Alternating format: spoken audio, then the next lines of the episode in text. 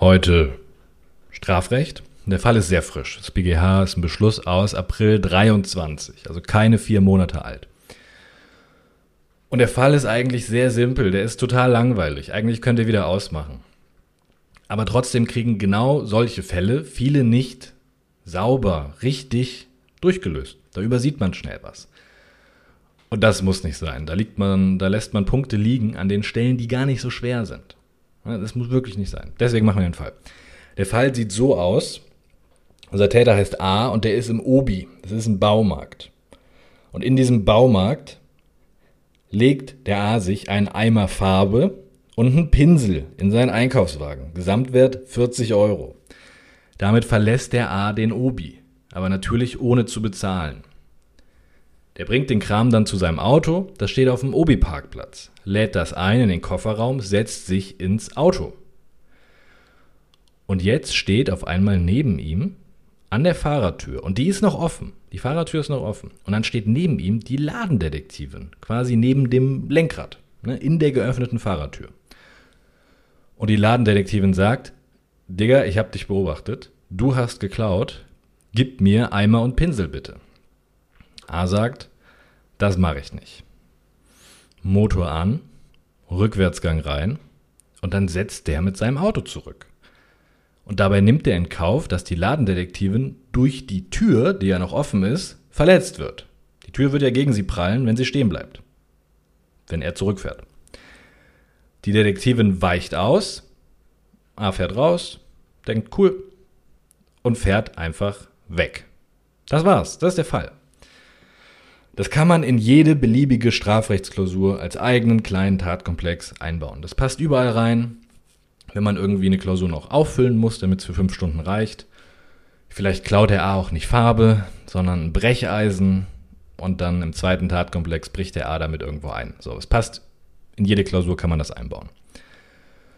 Das Landgericht hat den A verurteilt wegen, aufpassen, besonders schweren räuberischen Diebstahls in Tateinheit mit versuchter gefährlicher Körperverletzung.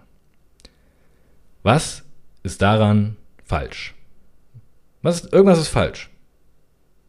Was ist daran falsch? Besonders schwerer räuberischer Diebstahl in Tateinheit mit versuchter gefährlicher KV. Warum stimmt das nicht? Das ist ganz einfach. Aber knapp die Hälfte der Leute würde das in der Klausur nicht sehen, sondern es einfach so machen wie das Landgericht. Also fangen wir von vorne an. Erstens Diebstahl. 242. Schön simpel. Farbe und Pinsel sind für A fremde bewegliche Sachen. Weggenommen hatte die noch nicht im Baumarkt, der hat sich ja nicht in Eimer Farbe in die Hose gesteckt, sondern mit Verlassen des Baumarkts. Da hat er Obi-Gewahrsam gebrochen und eigenen begründet. Der wurde beobachtet, aber die Beobachtung hindert den Gewahrsamswechsel nicht. Diebstahl ist kein heimliches Delikt. Alles auch vorsätzlich, Zueignungsabsicht, liegt alles vor. Tatbestand Diebstahl plus, Rechtswidrigkeit plus, Schuld plus. Jetzt nicht vergessen, immer wenn im Sachverhalt ein Eurobetrag steht für das Diebesgut, dann heißt das, Digga, lieber Bearbeiter, liebe Bearbeiterin, sag mir was zu 248a. Diebstahl geringwertiger Sachen. Bei geringwertigen Sachen muss man nämlich einen Strafantrag stellen. Immer wenn da irgendein Eurobetrag steht, 10 Euro, 20, 40, 50, 80, 100, dann schreibt man eben, hier ist ein Strafantrag erforderlich oder hier ist kein Strafantrag erforderlich. Bei 10.000 Euro macht man es nicht, klar, aber sagen wir bei zweistelligen oder knapp dreistelligen Beträgen einfach hinschreiben. 248a liegt vor oder es liegt nicht vor. Wo ist die Grenze? Die Grenze liegt bei 50 Euro. Ein Fuffi. So. Hier sind Eimer und Pinsel 40 Euro wert, also ist ein Strafantrag erforderlich. 248a. Ganz einfach. Es gibt einen Sonderfall. Es gibt ja nämlich auch Sachen, die haben nicht so einen echten Wert, keinen Marktwert. Zum Beispiel eine EC-Karte. Und dann kann man nicht so richtig auf einen genauen Wert abstellen, sondern man nimmt dann den Funktionswert. Fragt sich, wie wichtig ist dieses geklaute Ding für den Eigentümer? Oder was kann der Täter da rausholen? Beispiel aus einer jüngeren Examensklausur ist eben der Diebstahl einer EC-Karte. Die bloße Karte hat keinen Marktwert oder was weiß ich, 10 Cent. Aber man kann da ganz schön viel rausholen. Auch ohne PIN. Ganz oft an der Kasse muss man keinen PIN eingeben. Man legt die Karte drauf und dann klappt das. Ja, wenn ich das fünfmal mache, dann habe ich 200 Euro raus oder so. Oder am Zigarettenautomaten. Muss ich auch keine PIN eingeben. Und dann liegt der Funktionswert dieses Gegenstands jedenfalls bei über 50 Euro, also nicht geringwertig. Aber hier ist es sehr simpel, da steht 40 Euro, also Strafantrag erforderlich, 248a. Das ist der Diebstahl. Relativ easy. Ich habe ja gesagt, das ist ein langweiliger Fall. Zweitens, nächste Stufe, räuberischer Diebstahl. 252. Setzt was voraus? Erstens eine Vortat. Die Vortat muss sein ein vollendeter, aber noch nicht beendeter Diebstahl. Es kann auch ein Raub sein, weil im Raub ist ja immer ein Diebstahl mit drin. Das ist ja ein zusammengesetztes Delikt aus Diebstahl und Nötigung. Aber hier haben wir einen vollendeten, aber noch nicht beendeten Diebstahl. Beendet ist das Ding hier noch nicht, weil unser Täter, der A, auf dem Obi-Parkplatz, ne, um die Ecke, verfolgt von der Detektivin, da hat er noch keinen gesicherten Gewahrsam. Das Ding ist noch nicht beendet. Wenn er wegfährt, klar, aber hier noch nicht. Vortat liegt vor. Zweitens muss der Dieb auf frischer Tat betroffen sein. Das heißt, er muss noch am Tatort oder in dessen unmittelbarer Nähe nach der Tatausführung wahrgenommen werden. Heißt, enger räumlich zeitlicher Zusammenhang zur Vortat. Haben wir ja auch, logisch. Ne? Es ist halt, der kommt raus aus dem Obi und geht zu seinem Auto. Es steht fünf Meter entfernt vom Ort des Diebstahls. Sehr enger räumlicher zeitlicher Zusammenhang zur Vortat. Drittens, Nötigungshandlung. Gewalt gegen eine Person oder Drohung mit gegenwärtiger Gefahr für Leib oder Leben. Gewalt heißt körperlich wirkender Zwang, der geeignet ist, einen geleisteten oder erwarteten Widerstand zu brechen. Und Definition ist manchmal schwierig, hier nicht.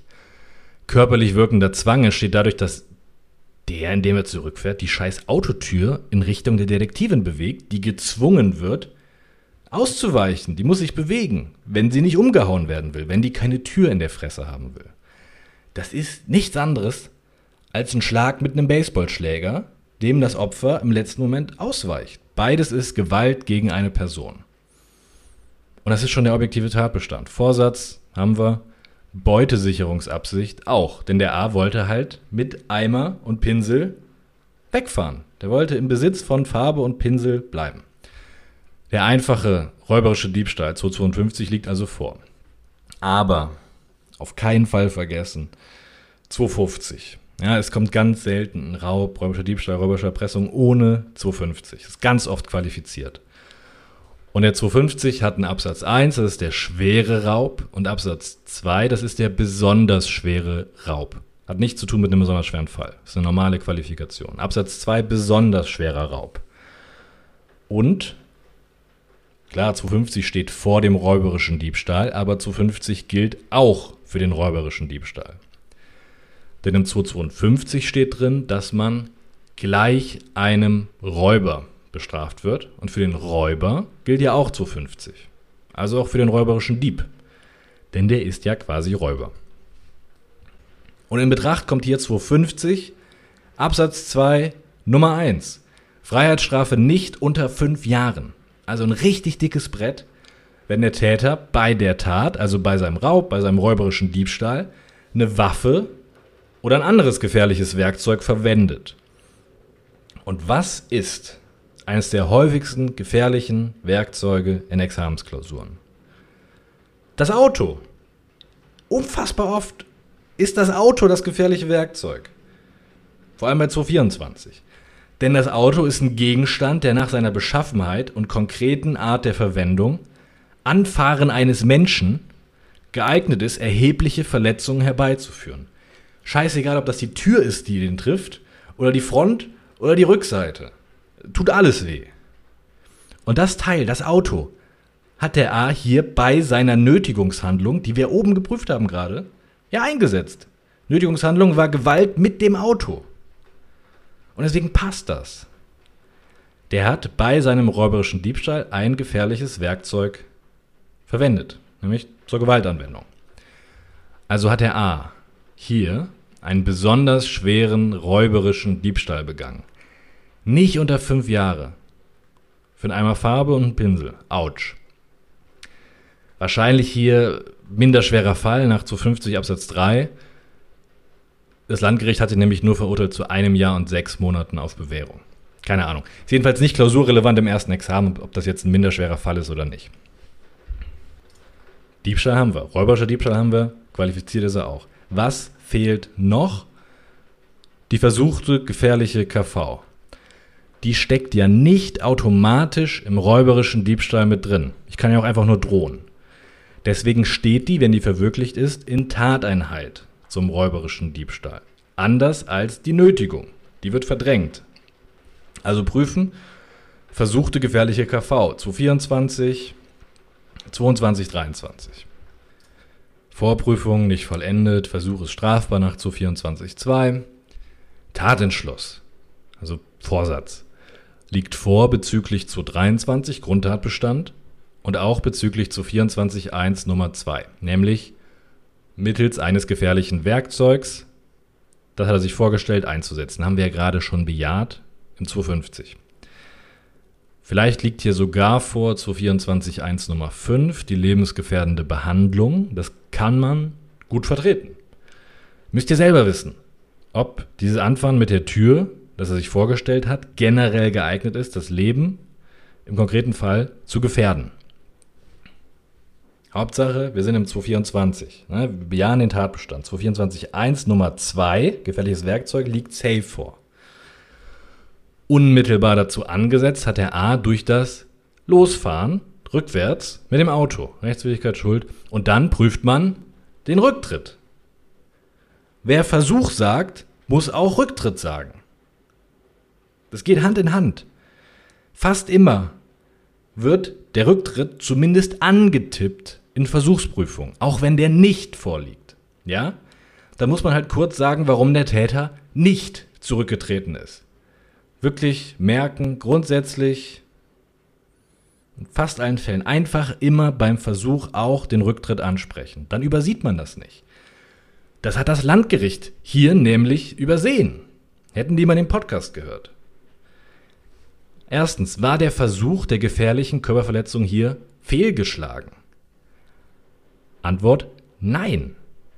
Der A saß immer noch im Auto und die Detektivin, die stand immer noch auf dem Parkplatz. Der hätte einfach wieder auf die zufahren und sie verletzen können. Zweitens, war der Versuch beendet oder unbeendet? Der war unbeendet.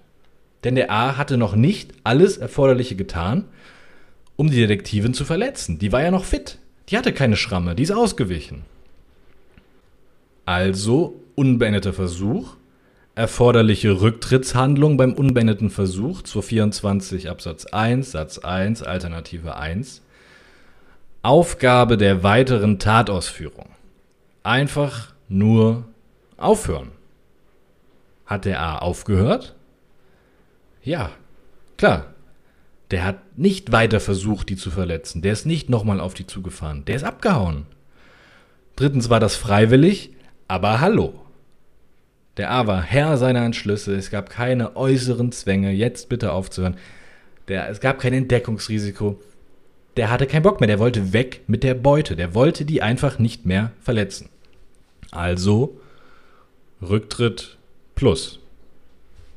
Und das Landgericht hat hier gesagt, Rücktritt prüfen wir gar nicht. Okay. Ich weiß. Moment. Ja, es gibt hier noch einen Clou. Den übersieht man ganz schnell. Man übersieht einmal hier ganz schnell, fuck, der ist ja zurückgetreten. Oder der könnte ja zurückgetreten sein.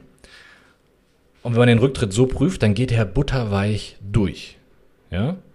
Also der eine Clou ist es überhaupt zu erkennen, das ist ein Rücktritt. Kein Scheiß, das verrafft man super schnell. Landgericht ja auch. Aber es gibt noch einen zweiten Clou. Und das übersieht man genauso schnell. Denn der A, dem kam es ja nie darauf an, die Detektivin zu verletzen. Der hat das in Kauf genommen. Aber sein primäres Ziel, was er unbedingt wollte, war abhauen. Und zwar mit Farbe und Pinsel. Und dieses primäre Ziel hat er ja auch erreicht. Dieses primäre Ziel, Abhauen mit Farbe und Pinsel, ist ja nicht nur versucht, sondern vollendet. Aber es gibt halt keinen Tatbestand im Strafgesetzbuch namens Wegfahren mit Diebesgut. Der hat also sein primäres Ziel, für das es keinen Tatbestand gibt, erreicht.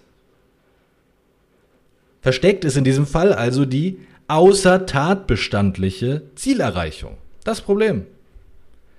Der Täter hört auf, den gesetzlichen Tatbestand 224 zu verwirklichen, weil er sein eigentliches Ziel, fliehen können, erreicht hat. Das ist das klassische Rücktrittsproblem. Übersieht man super schnell. Der wollte hauptsächlich abhauen und um abzuhauen, hat er billigend in Kauf genommen, die zu verletzen. Das Primärziel abhauen hat er erreicht und deswegen hat er nicht weiter versucht, sie zu verletzen. Außer tatbestandliche Zielerreichung heißt das. Wo prüfen? Man kann den Scheiß überall im Rücktritt prüfen, ja? Ist das wirklich freiwillig, wenn er sein Ziel schon erreicht hat? Oder, wahrscheinlich besser, beim Rücktrittsverhalten. Das ist nämlich die Begründung der Mindermeinung. Beim unbeendeten Versuch muss ich ja einfach nur die weitere Tatausführung aufgeben. Und die Mindermeinung sagt jetzt, wer sein eigentliches Ziel, wegfahren mit Diebesgut, schon erreicht hat, der kann doch nichts mehr aufgeben. Und deswegen kann er nicht zurücktreten nach 24.1 Satz 1 Alternative 1. Wer schon gewonnen hat, der kann nicht mehr aufgeben. Ist schon zu spät. Der hat doch schon gewonnen. Die Mindermeinung knüpft also an das Wort aufgeben an. Aufgeben der Tat geht nicht, wenn ich mein Ziel schon erreicht habe. Das ist Mindermeinung. Deswegen würde ich das auch da prüfen, beim Aufgeben der Tat. Beim Rücktrittsverhalten. Und jetzt die große Frage, was genau muss man denn aufgeben gemäß 24? Da steht drin, man muss die weitere Ausführung der Tat aufgeben. Der Tat. Des Tatbestands. Und wir prüfen hier nicht den Tatbestand namens Wegfahren mit Diebesgut, den gibt es ja gar nicht. Deswegen ist es eine außertatbestandliche Zielerreichung. Sondern wir sind im Tatbestand gefährliche KV. Nur diese Tat prüft man. Und nur zu dieser Tat wird unmittelbar angesetzt und nur von dieser Tat wird auch zurückgetreten. Und natürlich kann man diese Tat dann auch aufgeben. Die herrschende Meinung bezieht sich also nicht auf das Wort aufgeben, sondern auf das Wort Tat. Kann man sich eigentlich ganz gut merken. Knüpft ja sehr hart an den Wortlaut an. Wenn man jetzt aber mit der Mindermeinung dieses Wort Tat im 24 komplett ignoriert und so tut, als stünde da nicht Tat, sondern eigentliches Handlungsziel, dann hat man ein Problem mit Artikel 103 Absatz 2 Grundgesetz, also mit dem Analogieverbot. Deshalb kann man hier natürlich die weitere Ausführung der Tat, nämlich der gefährlichen Körperverletzung, sehr wohl aufgeben indem man einfach nicht mehr versucht, dem Opfer in die Fresse zu hauen oder das zu überfahren. Und das hat er hier gemacht. Deswegen konnte er die weitere Ausführung der Tat aufgeben, also ist er zurückgetreten. Strafbarkeit nur wegen besonders schweren räuberischen Diebstahls. So, das war schon der Fall. Eigentlich gar nicht so schwer. Den Diebstahl kriegt jeder hin der räuberische Diebstahl ist auch unproblematisch. Auch die Qualifikation ist unproblematisch. Muss halt erkennen, dass das Auto das gefährliche Werkzeug ist und dann eben die versuchte KV. Dass man die erkennt, das kriegen die meisten wohl noch hin, aber der Rücktritt wird dann übersehen. Kein Scheiß, genau wie das Landgericht. Und im Rücktritt wird dann übersehen, das ist ja eine außertatbestandliche Zielerreichung hier. Die ist versteckt. Das ist hier kein Denkzettelfall. Er wollte ihm einen Denkzettel verpassen dann hat er gemerkt, ja, jetzt hat er, jetzt hat er Respekt vor mir, jetzt kann ich aufhören. Nee, ein bisschen anders gelagert hier. Trotzdem, außer tatbestandliche Zielerreichung muss man diskutieren. Heißt, inhaltlich nicht super schwer, aber tricky. Weil wenn der Fall im Examen läuft, steht bei ganz vielen Leuten am Rand, leider nicht geprüft, leider nicht gesehen, das hätte, das, das, jetzt nicht mehr. Ne? Einmal gerafft, kriegt man das easy hin. Das war's. Ciao.